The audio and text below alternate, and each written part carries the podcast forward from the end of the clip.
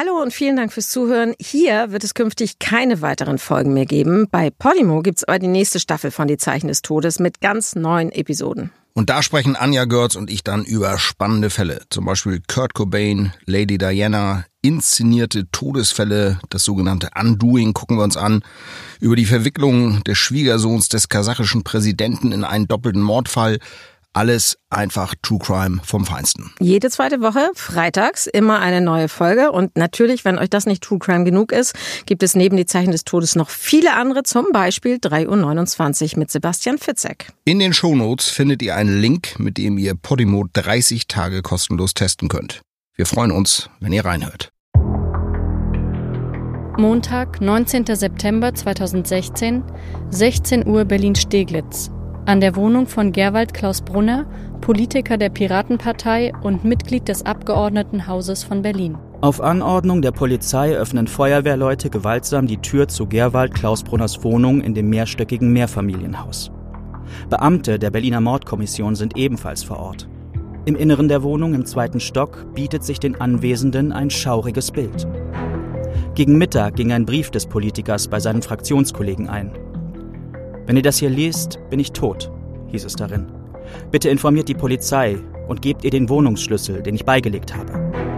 Hat sich der hochgewachsene 44-Jährige, dessen Erkennungszeichen Piratenkopftuch und Latzhose waren, das Leben genommen?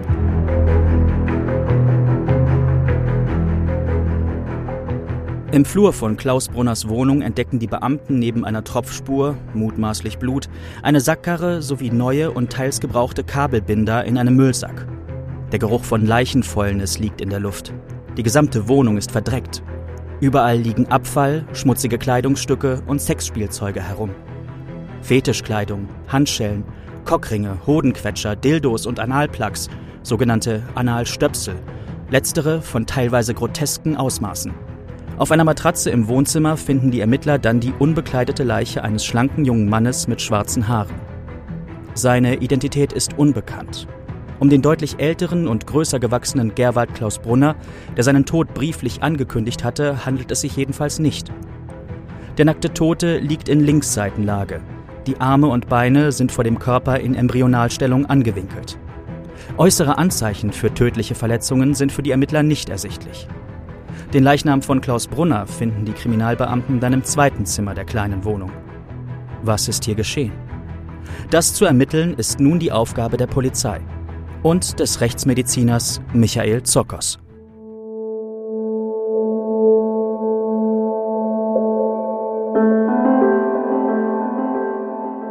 Die Zeichen des Todes. Der einzig wahre True Crime Podcast mit Deutschlands bekanntestem Rechtsmediziner Michael Zokos.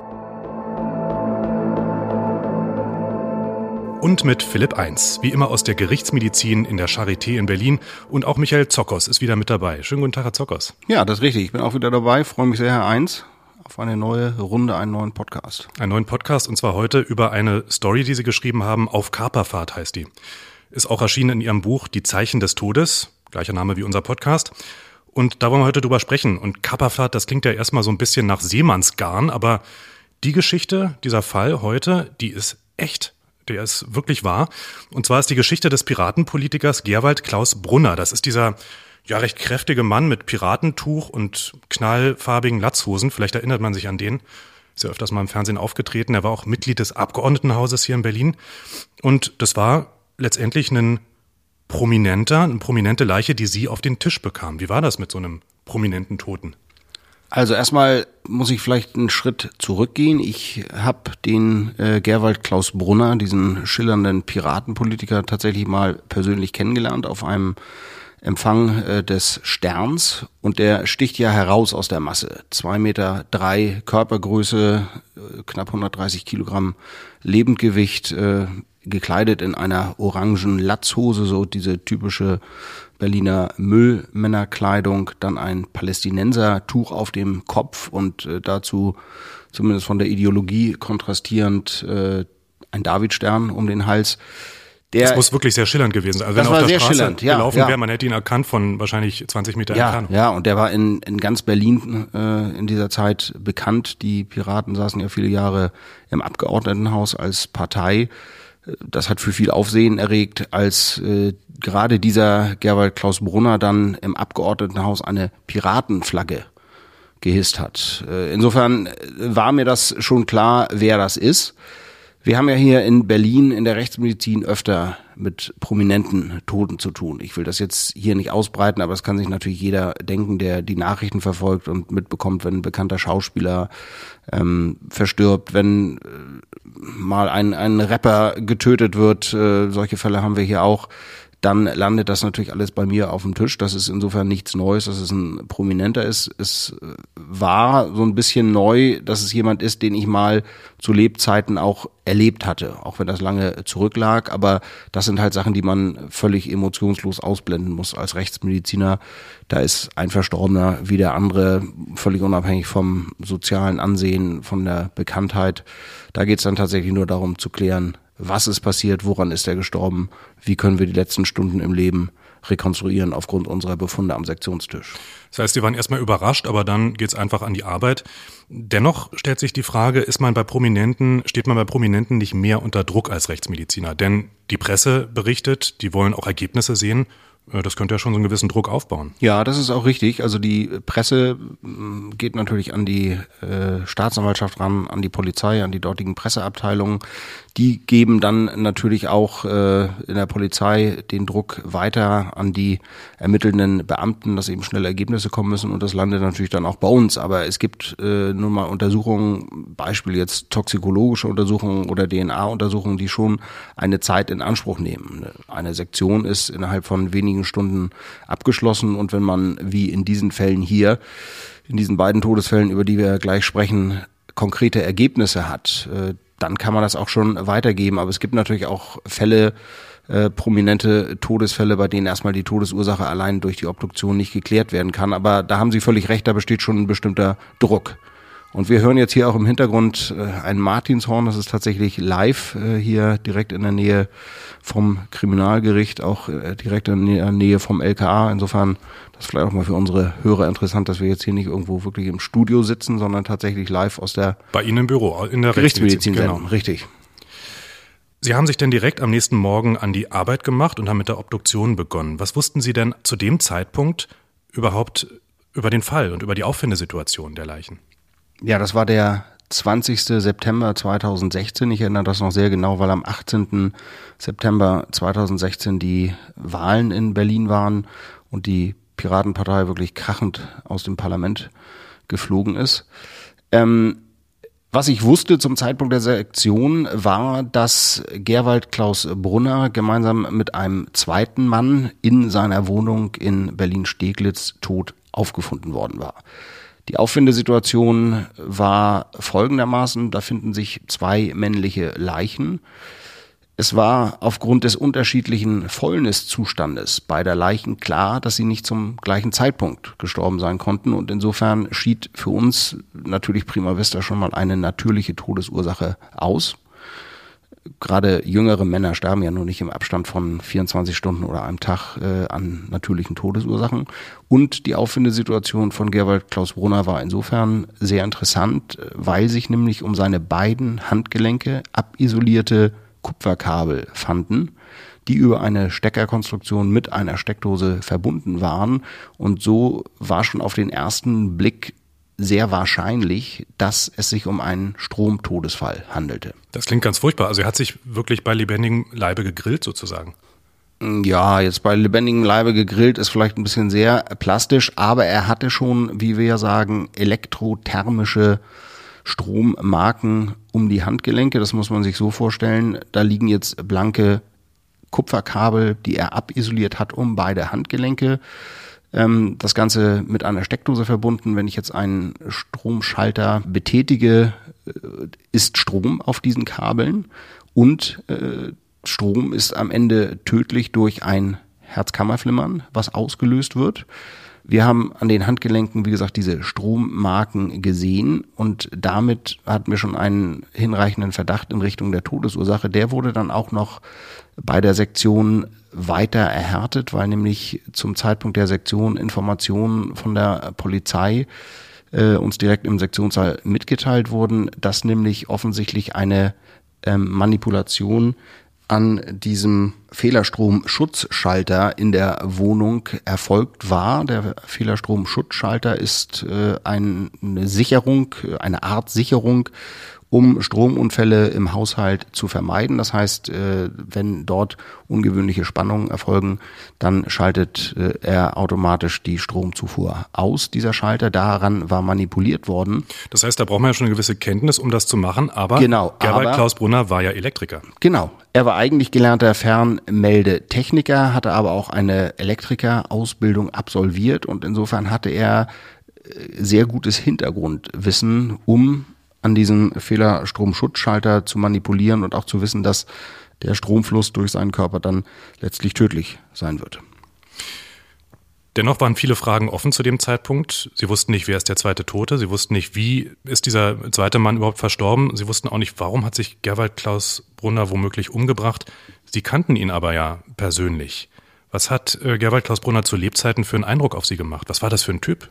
Also das muss ich ein bisschen relativieren. Ich kannte ihn ich habe ihn einmal kurz kennengelernt, äh, wie eingangs erläutert auf dieser Feier der Zeitschrift Stern. Ich kannte ihn jetzt nicht persönlich, das war ein ganz kurzer Kontakt. Ähm, auf mich hat er unangenehm gewirkt, das muss ich ehrlich so sagen. Das ist ja manchmal so, dass Menschen sich in einem Raum aufführen, dass man sich selbst fremd schämt für sie. Das war in dem Fall auch so.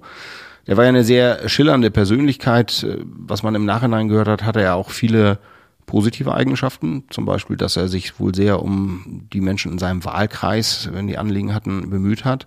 Aber offensichtlich handelt es sich bei ihm um eine wirklich narzisstische Persönlichkeit. Er soll sehr cholerische Züge gehabt haben, so dass ähm, Parteifreunde, Parteianhänger teilweise vor ihm Angst hatten. Er muss sich da in in Sitzungen teilweise unmöglich aufgeführt haben. Also das war so das Gesamtbild, was ich so im, im Kopf hatte über diesen Menschen.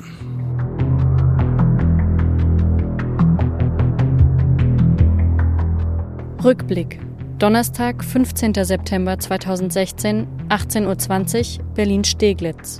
Gerwald Klaus Brunner steigt am nahegelegenen Bahnhof Feuerbachstraße in die S-Bahn der Linie 1. Eine Bekannte bemerkt ihn im Zugwaggon, wo der Riese mit einem übergroßen Koffer und einer Sackkarre allen im Weg steht. Aber sie spricht ihn nicht an, da sie ihn bei einer früheren Gelegenheit als nachtragenden Querulanten kennengelernt hat. Klaus Brunner gilt als schwieriger Charakter. Gewalt hat in seinem Leben eine prägende, unheilvolle Rolle gespielt. Er wuchs im Teutoburger Wald auf. Seine Eltern waren Ludendorffianer, also Anhänger der rechtsradikalen Ideologie von General Erich Ludendorff.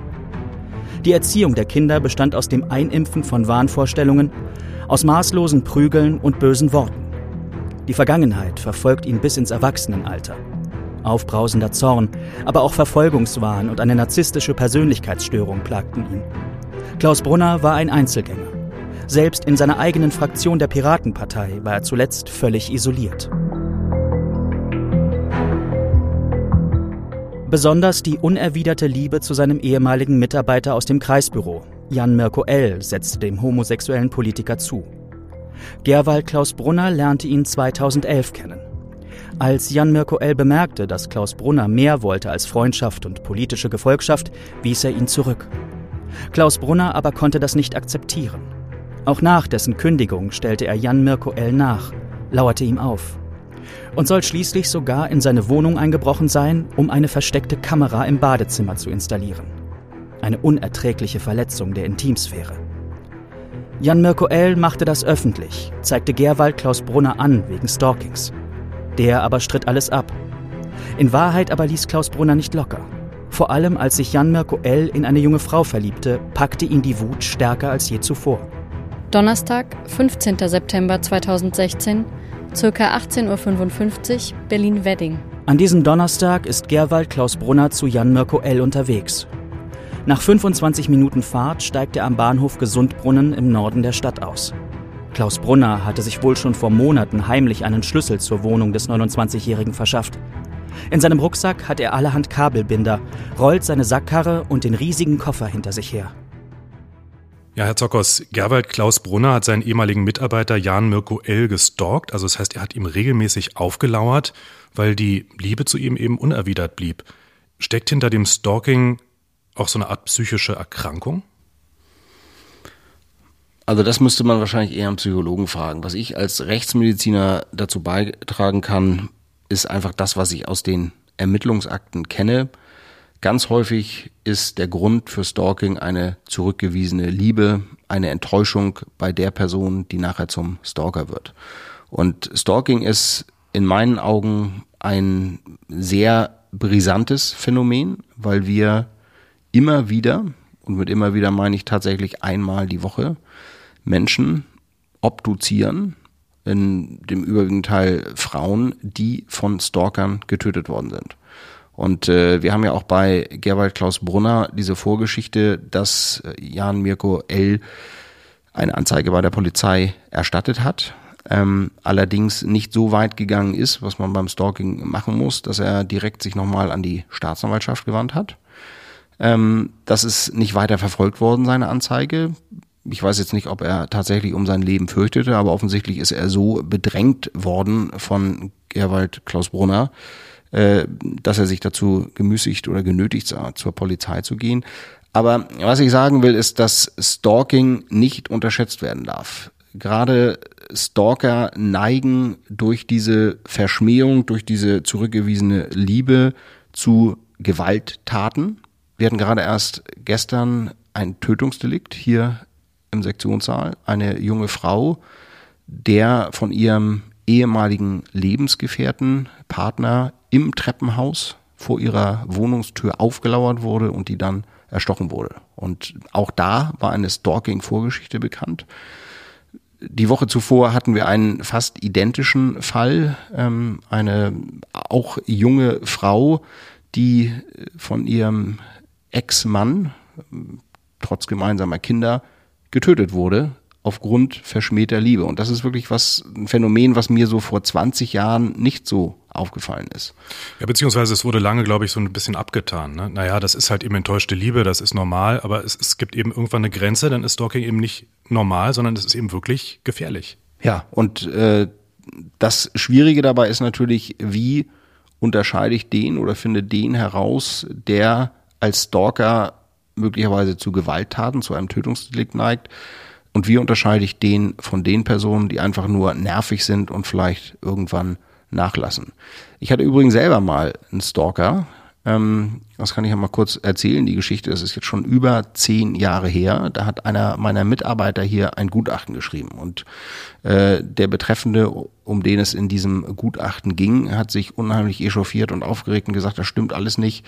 Ähm, hat dann diesen äh, Kollegen, diesen Mitarbeiter von mir telefonisch äh, per E-Mail belästigt dann habe ich mich eingeschaltet und habe gesagt, also ich sehe das genauso in dem Gutachten und, und bitte nehmen Sie sich doch jetzt bisschen zurück. Dann war ich das Stalking-Opfer in der Art, dass der wirklich hier tagelang im Minutentakt angerufen hat und unser Telefon in der Rechtsmedizin wirklich lahmgelegt hat. Der ist nachher auch irgendwie an die Telefonnummer unserer Kraftfahrer gekommen, hat rund um die Uhr angerufen. Und er und wollte ein anderes Gutachten dadurch erwirken. Er wollte ein anderes Gutachten. Ja, der war einfach auch, das war ihm keine zurückgewiesene Liebe, sondern eben so eine Verschmähung äh, dessen, der fühlte sich ungerecht behandelt. Der fühlte sich einfach ungerecht behandelt. Dann gab es auch eine polizeiliche Ansprache bei ihm, da war ich allerdings ein bisschen enttäuscht, weil das gar nichts brachte und ich habe das dann nachher zur Anzeige gebracht. Dann war eine Anzeige, lief eine Anzeige äh, gegen ihn. Es kam sogar zur Verhandlung vorm Amtsgericht. Da saß er dann. Der hatte witzigerweise, deshalb kam ich jetzt eben auch auf den Fall, auch solche orange äh, Müllmann-Kleidung an. Ich hoffe natürlich nicht, dass er das jetzt hört und dass das Stalking wieder losgeht. Aber jedenfalls äh, wurde, wurde ich noch vom äh, Staatsanwalt gefragt, ob ich nicht diese Anzeige zurückziehen wollte. Das sei doch eigentlich ein Bagatelldelikt. Das ist jetzt, wie gesagt, zehn Jahre her. Ich habe das nicht gemacht und äh, Am Ende habe ich nur mitgekriegt, dass der dann zwei Monate später den zuständigen Staatsanwalt stalkte. Das war quasi so eine Übersprungshandlung, Übertragungsgeschichte. Äh, der ist von einem zum anderen gesprungen. Der hat sich dann zum Glück hier nie wieder bei mir gemeldet. Aber das ist schon nervig. Das haben also, Sie selbst auch wirklich gemerkt. Das habe ich selbst gemerkt, ja. Was das bedeuten kann. Was es bedeuten kann da habe ich auch nie in die Richtung gedacht, dass der vielleicht jetzt mal abends vom, vor meiner Tür steht und, und da mit einem Messer oder so wartet. Das war ja auch nicht jetzt unbedingt äh, so hoch anzusiedeln wahrscheinlich. Der, der wird auch andere äh, gestalkt haben, aber ich wollte damit einfach nur sagen, das kann einfach jedem passieren, aus einem für sich selbst äh, völlig nichtigen Grund, aus einem nicht nachvollziehbaren Motiv. Und das ist eben auch bei diesen verschmähten Liebesgeschichten so. Das muss gar nicht eine lange Partnerschaft sein. Das können Leute sein, die sich einfach nur kurz treffen und die Frau denkt zum Beispiel, nee, mit dem funktioniert's nicht und der äh, fühlt sich so zurückgewiesen, dass er dann zum Stalker wird. Also das ist schon ein irres Phänomen, das Stalking. Bei Gerwald Klaus Brunner kam dann aber noch ein zweiter Aspekt dazu. Sie hatten schon erwähnt, nämlich so eine narzisstische Persönlichkeitsstörung. Was versteht man darunter? Ja, jemand sieht sich selbst eigentlich im Mittelpunkt, sieht sich selbst als fast unfehlbar und möchte eigentlich dieses Selbstbild auch von anderen gespiegelt bekommen. Und das alles zusammen äh, ergibt schon so einen Indiz dafür, dass Gerhard Klaus Brunner doch ein relativ gefährlicher Typ war. Und so wie auch die Ermittlungsergebnisse sich dann addierten, konnten sie zumindest sagen, okay, da gibt's Verdacht, dass er womöglich auch diesen jungen Mann, also Jan Mirko L., dass er sich an dem gerecht haben könnte für eben diese verschmähte Liebe. Aber das Erstaunliche ist ja, sie haben die beiden nicht in der Wohnung von Jan Mirko L. gefunden, sondern eben in der Wohnung von Gerbert Klaus Brunner in Steglitz. Das heißt, es passte irgendwie noch nicht so richtig zusammen. Von Anfang an, was haben Sie denn bei Ihrer Obduktion herausgefunden? Was waren denn überhaupt die Todesursachen? Also die Todesursache bei Gerwald Klaus Brunner war Stromeinwirkung. Strom führt zu Herzkammerflimmern und damit dann eben zu einem sofortigen Pumpversagen des Herzens, ist damit tödlich. Und bei Jan Mirko L. haben wir eine schwere komprimierende Gewalteinwirkung gegen den Hals festgestellt. Wir haben bei der Obduktion massive Einblutungen in die Halsweichteile festgestellt. Der Kehlkopf und das Zungenbein waren zwar nicht gebrochen, weil sie noch eben biegsam, knorbelig, elastisch waren, weil das noch ein junger Mann war. Bei alten Menschen würde bei so einer Gewalteinwirkung gegen den Hals auch der Kehlkopf oder das Zungenbein brechen. Was völlig klar war, ist, äh, dass er durch eine Strangulation verstorben ist. Was wir aber nicht sagen konnten, ist, ob er erdrosselt wurde, das heißt also mit einem Drosselwerkzeug, vielleicht ein Kabel oder, oder ein Seil, oder eben erwürgt wurde das wäre dann mit einer oder beiden Händen, dass eben die Halsweichteile entsprechend komprimiert werden. Warum konnten wir das nicht sagen? Weil sein Leichnam in einem weit fortgeschrittenen Fäulniszustand war. Wir haben die Leichenliegezeit auf ungefähr drei Tage eingeschätzt aufgrund der Fäulnisveränderung und wenn dann die Halshaut so grünlich, schwärzlich ist, äh, teilweise auch sich die Oberhaut blasig ablöst, dann können Sie nicht mehr sehen, habe ich da eine Drosselmarke, so eine horizontal verlaufende ähm, Veränderung, die eben dem Drosselwerkzeug, was benutzt wurde, um den Hals zu komprimieren, entspricht? Oder habe ich vielleicht Fingernagel, Kratzspuren, Druckspuren von Fingern, das kann ich dann alles in der hochgradig fäulnisveränderten Haut nicht mehr sehen. Aber die Todesursache bei ihm war klar, es handelte sich um eine Gewalteinwirkung gegen den Hals. Interessanterweise haben wir auch äh, massive Rippenfrakturen festgestellt, auch eine Querfraktur des Brustbeins. Und äh, das konnte sich eigentlich nur darauf zurückführen lassen, dass der knapp 130 Kilogramm schwere Gerwald Klaus Brunner diesen jungen Mann, der nur die Hälfte wog, der nicht mal die Hälfte wog und auch noch 30 Zentimeter kleiner war, bekniet haben muss. Das heißt, der kniet sich auf den Brustkorb, dabei brechen die Rippen, dabei bricht auch das Brustbein. Warum haben wir gesagt, es war ein Beknien und kein Schlagen oder Treten? Das haben wir dadurch festgestellt, dass wir die Körperrückseite von Jan Mirko L. auch geöffnet haben und da haben wir massive Unterblutungen im Unterhautfettgewebe über beiden Schulterblättern festgestellt. Das nennen wir Widerlagerverletzung und damit kann man eben rekonstruieren, da kniet einer auf dem Brustkorb oder setzt sich auf den Brustkorb drauf und die Schulterblätter, die Körperrückseite wird gegen den Boden, gegen die harte Unterlage gepresst und deshalb kommt es dort zu diesen Unterblutungen. Und das sind eben so diese ganz kleinen Puzzlesteine bei der Sektion, die dann aber tatsächlich äh, uns und auch die Polizei minutiös das Geschehen vor dem Tode rekonstruieren lassen. Das heißt, ich fasse mal zusammen. Man weiß, ähm, Gerwald Klaus Brunner ist mit Sackkarre, einem riesigen Koffer, mit einem Rucksack voller Kabelbinder nach Wedding gefahren, wo Jan Mirko L. lebte. Ähm, wir wissen, er hat höchstwahrscheinlich Jan Mirko L. erdrosselt oder erwürgt. Wir wissen auch, er hat sich dann später in Steglitz umgebracht mit Stromschlägen als gelernter Elektriker. Wie können Sie diesen gesamten Tatablauf rekonstruieren? Ja, da hat die Polizei Folgendes festgestellt. Gerwald Klaus Brunner ist am 15.09., also drei Tage vor der für die Piraten völlig vernichtenden Landtagswahl in Berlin, in die Wohnung von Jan Mirko L. gefahren und Jetzt gibt es unterschiedliche Möglichkeiten, was dort passiert ist. Die eine Version ist, dass er Jan Mirko L.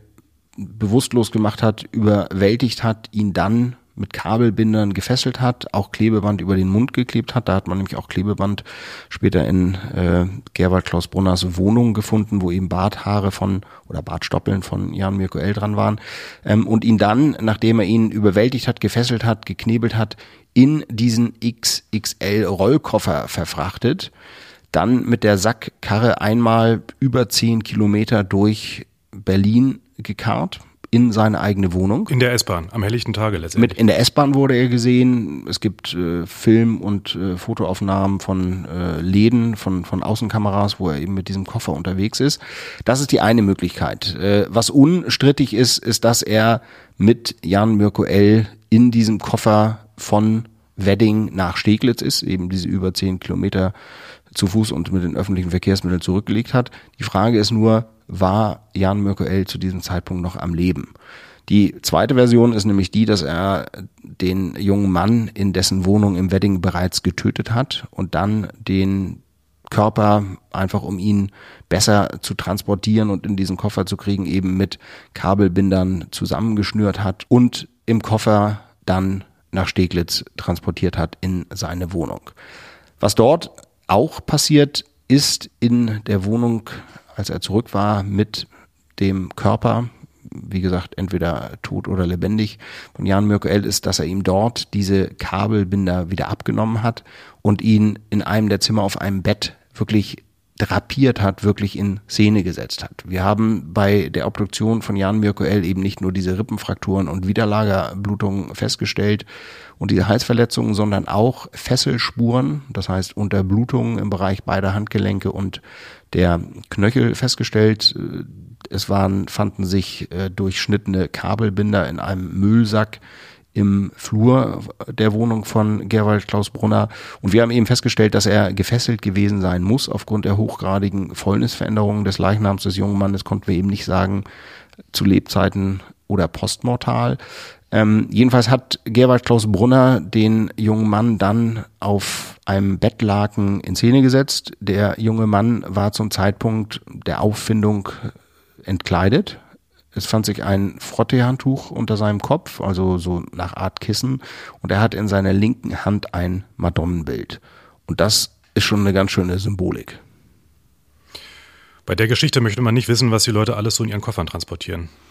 Ja, Rollkoffer sind in Berlin beliebt. Ähm, wahrscheinlich nicht nur in Berlin, aber wir haben es hier öfter, dass eben Rollkoffer irgendwo gefunden werden und sich darin Leichenteile finden. Manchmal, wenn es sich um kleinere Personen oder Kinder handelt, eben auch ganze Körper.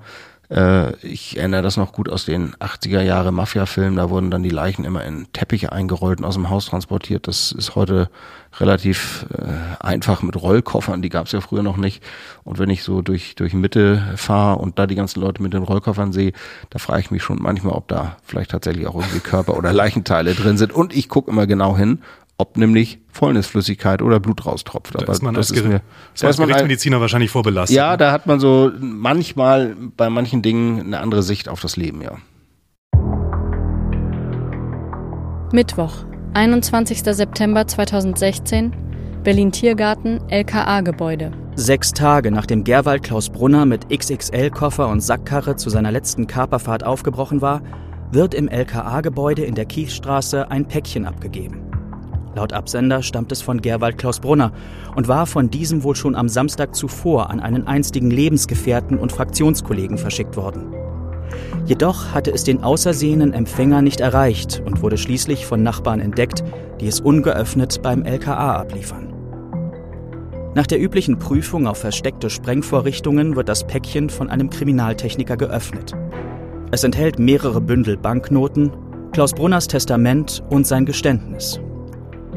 Ich habe am 15. September um ca. 22 Uhr Mirko im Affekt getötet, heißt es darin.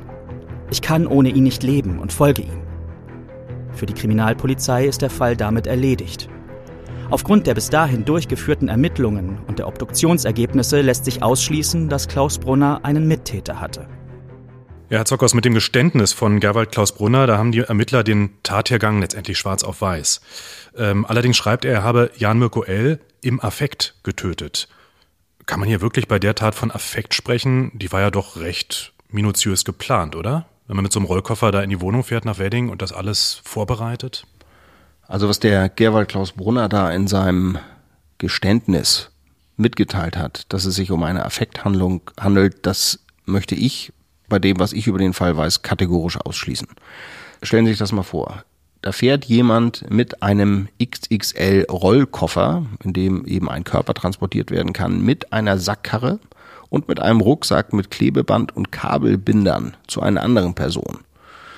Das sieht natürlich alles nach einem geplanten Geschehen aus, denn das ist nichts, was man sonst bei sich führt und es war ja auch nachweislich nichts drin in dem XXL-Koffer, als Gerwald Klaus Brunner in der Wohnung im Wedding äh, bei Jan Mirko L. eintraf. Also ein Affekt möchte ich in dem Fall ausschließen. Sie schreiben in Ihrer Erzählung auch, ähm, Zitat, ich bin der festen Überzeugung, dass manche Menschen durch und durch böse sind. Wie kommen Sie zu der Einschätzung?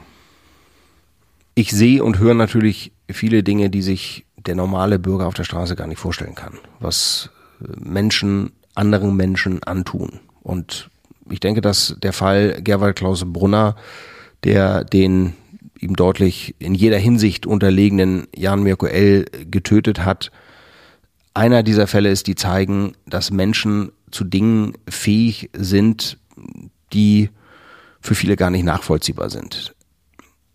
Böse ist so eine Klassifikation und, und auch facettenreich. Aber ich glaube, wenn man böse definieren soll, dann ist böse, dass ich mit einem Rollkoffer mit Kabelbindern und Klebematerial äh, einen langen Weg durch eine Stadt mache zu einer Person, sie dann töte und böse ist auch, dass ich diese Person, ob lebend oder tot, mitnehme in diesem Rollkoffer in meine Wohnung. Das passt in meine Definition von böse. Es war ja nun nicht die erste prominente Leiche, die Sie obduziert haben, Gerwald Klaus Brunner. Deshalb zum Abschied eine Frage, die uns vor einiger Zeit schon eine Hörerin gestellt hat. Mit welchem prominenten Fall hätten Sie sich gerne mal beschäftigt? Auch so einem historischen Fall vielleicht? Oder fallen mir auf Schlag sofort fünf bis zehn Namen ein. Todesfälle, die nach wie vor die Öffentlichkeit bewegen, die immer mal wieder alle paar Jahre hochkochen, wo es offensichtlich neue Erkenntnisse gibt, die aber nie abschließend geklärt werden konnten oder können. Das wäre zum Beispiel Lady Diana. Da würde ich gerne wissen, ob es wirklich ein Autounfall war. Das heißt, passen diese Verletzungen zu einem Autounfall? Hat es nicht vielleicht doch eine Explosion gegeben? Äh, da gibt es ja Vermutungen mit einer Bodenluftrakete, ohne jetzt hier irgendwelche Verschwörungstheorien zu äh, beflügeln. Dann natürlich Marilyn Monroe, auch ein Klassiker. Ich glaube, mit den heutigen Möglichkeiten, viele Jahrzehnte später toxikologisch, könnte man das äh, viel genauer klären, ähm, ob das wirklich ein Suizid war. Kurt Cobain, Nirvana, äh, Frontman in den 90ern, angeblich freiwillig aus dem Leben geschieden. Das sind so Fälle. Oder Bon Scott, Sänger von ACDC, da bin ich ja nach wie vor der Meinung, dass der nicht an einer Alkoholintoxikation gestorben ist, weil er eben Schwerstalkoholiker war und da stirbt man nicht mit 3,2 Promille, sondern dass der erfroren ist in einem Auto in der Nacht, äh, wo er sich in einem Auto befand, äh, hochgradig alkoholisiert. Ähm, da gibt's auch klare Unterkühlungsbefunde, aber das sind leider alles Fälle, die andere untersucht haben, auch mit damaligen äh, nicht so hochtechnisierten Möglichkeiten, aber da könnte ich schon in Schwärmen kommen. Das waren die Zeichen des Todes für diesen Monat. Und wie immer gilt, falls euch dunkle Gedanken plagen oder ihr sogar daran denkt, euch das Leben zu nehmen, versucht mit anderen Menschen darüber zu sprechen. Das können Freunde oder Verwandte sein oder auch die Helfer der Telefonseelsorge. Sie sind anonym und rund um die Uhr erreichbar unter 0800 3 mal die 1 0 3 mal die 1 und 0800 3 mal die 1 0 3 mal die 2. Die Zeichen des Todes, der einzig wahre True Crime Podcast mit Michael Zokos, Gerichtsmediziner und Professor an der Charité Berlin.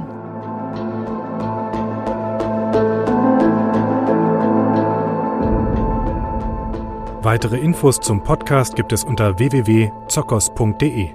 Moderation, Skript und Produktion Philipp 1. Sprecher Marian Funk, Anne Abendroth. Redaktion Bettina Hallstrick im Auftrag von Drömer Knauer. Michael Zokos ist auch Autor zahlreicher True Crime Thriller. Die Figur des Rechtsmediziners Paul Herzfeld aus dem Roman Abgeschnitten ermittelt nun weiter. Im Februar 2020 erscheint mit Abgefackelt bereits der zweite Teil einer neuen Reihe rund um den charismatischen Helden, dessen Nachforschungen ihn immer wieder selbst in Lebensgefahr bringen.